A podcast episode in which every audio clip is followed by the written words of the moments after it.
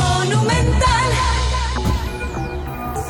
Leyes malavidas. Artículo publicado el 26 de septiembre del 2021 por Estela Ruiz Díaz en el diario Última Hora de Asunción, Paraguay. En medio de una fuerte polémica, el Senado aprobó el jueves el proyecto de ley que modifica el artículo 142 de la Ley 3440-2008 del Código Penal, por el que tipifica como crimen las ocupaciones de tierras, más conocida como Ley Zavala, aludiendo a su ideólogo, el ganadero y senador del partido Patria Querida. Su propuesta fue refrendada por los colorados Enrique Riera y Enrique Baqueta, el liberal llanista Fernando Silva Facetti y Patrick Kemper de Agamos. El tema fue ampliamente debatido en el Senado por más de seis horas y la discusión no estuvo exenta de polémicas, alusiones personales con tufo machista que surgieron a falta de argumentos. La votación tuvo una indiscutible mayoría de 29 votos a favor de la ley, gracias al apoyo de Patria Querida, ANR, un sector del PLRA y Hagamos. Votaron en contra 13,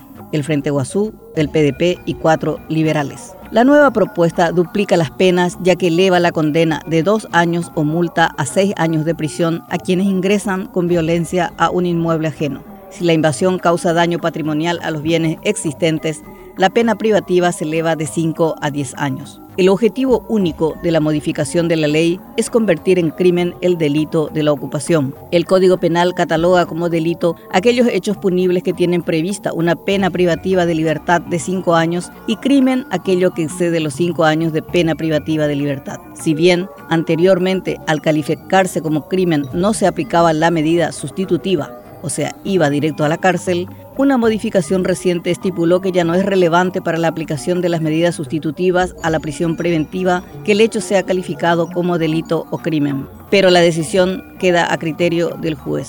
¿Usted cree que un magistrado se atrevería a dejar litigar en libertad a un invasor a sabiendas de que su cargo depende del humor político? Un corrupto, un evasor, un contrabandista, un homicida culposo tendrá esos privilegios, pero jamás alguien que ose ocupar una propiedad privada. Lo que aquí se plantea es que la ley sea igual para todos, pero las noticias nos abruman diariamente con la impunidad de los poderosos. La cuestión de la tierra. Cada historia tiene dos lados, como la moneda. En este debate sobre el derecho a la propiedad privada versus el derecho a la tierra, ambos consagrados por la Constitución, los senadores decidieron blindar al primero desconociendo la lacerante realidad de lo segundo, especialmente en el país de la más alta concentración de tierra en el mundo, donde el 2.5% de los productores poseen el 85% de las tierras rurales. Se estima que existen 300.000 campesinos sin tierra. La raíz de esta desigualdad, la repartija inmoral de más de 7 millones de hectáreas en la época de Stroessner, según concluyó el informe Verdad y Justicia en el 2008, y que la débil democracia no supo resolver en 30 años. Son las denominadas tierras malavidas, es decir, que tienen origen o se obtienen de manera ilegal o indebida. La lucha por un pedazo de tierra está escrita a sangre y fuego en el Paraguay. Ya van 126 dirigentes campesinos asesinados en el conflicto. En la dictadura estronista, con una ley agraria absolutamente permisiva, se repartieron millones de hectáreas a los hombres fuertes de la época, generales, correligionarios, empresarios y amigos del poder. Hasta el ex dictador Anastasio Somoza recibió como obsequio 8.000 hectáreas.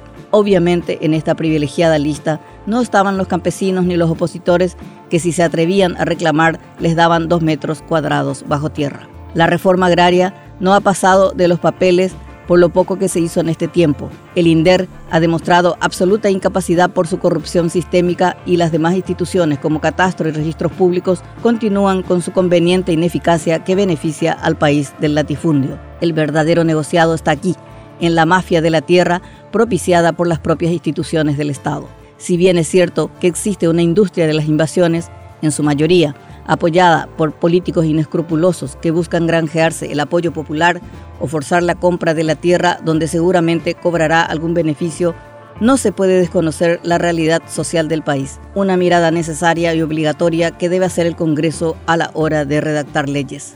Un país con tanta desigualdad, con élites insensibles, las luchas sociales se convirtieron en la única vía para forzar al Estado a conceder derechos y de esa manera mejorar la calidad de vida. Esta es una verdad irrefutable. Numerosos asentamientos campesinos que hoy son prósperas colonias han surgido de las ocupaciones. No lo lograron golpeando amablemente la puerta del INDER. Y esto es culpa de los sucesivos gobiernos que no han dado la mínima respuesta a las demandas sociales. Quienes apoyan esta ley creen que solucionarán mágicamente el problema simplemente elevando las penas. Es la errónea visión de aquellos que creen que con prohibir una conducta o sancionar severamente hará que desaparezca la causa que produce ese hecho punible. Los problemas sociales no se pueden meter bajo la alfombra de una ley punitiva. Una mirada más amplia, menos sesgada por posiciones de privilegio o de intereses de sus padrinos políticos y económicos, les permitiría ver que la dramática situación requiere soluciones de fondo en un país con dos millones que viven en la pobreza y cuya situación empeoró con la pandemia.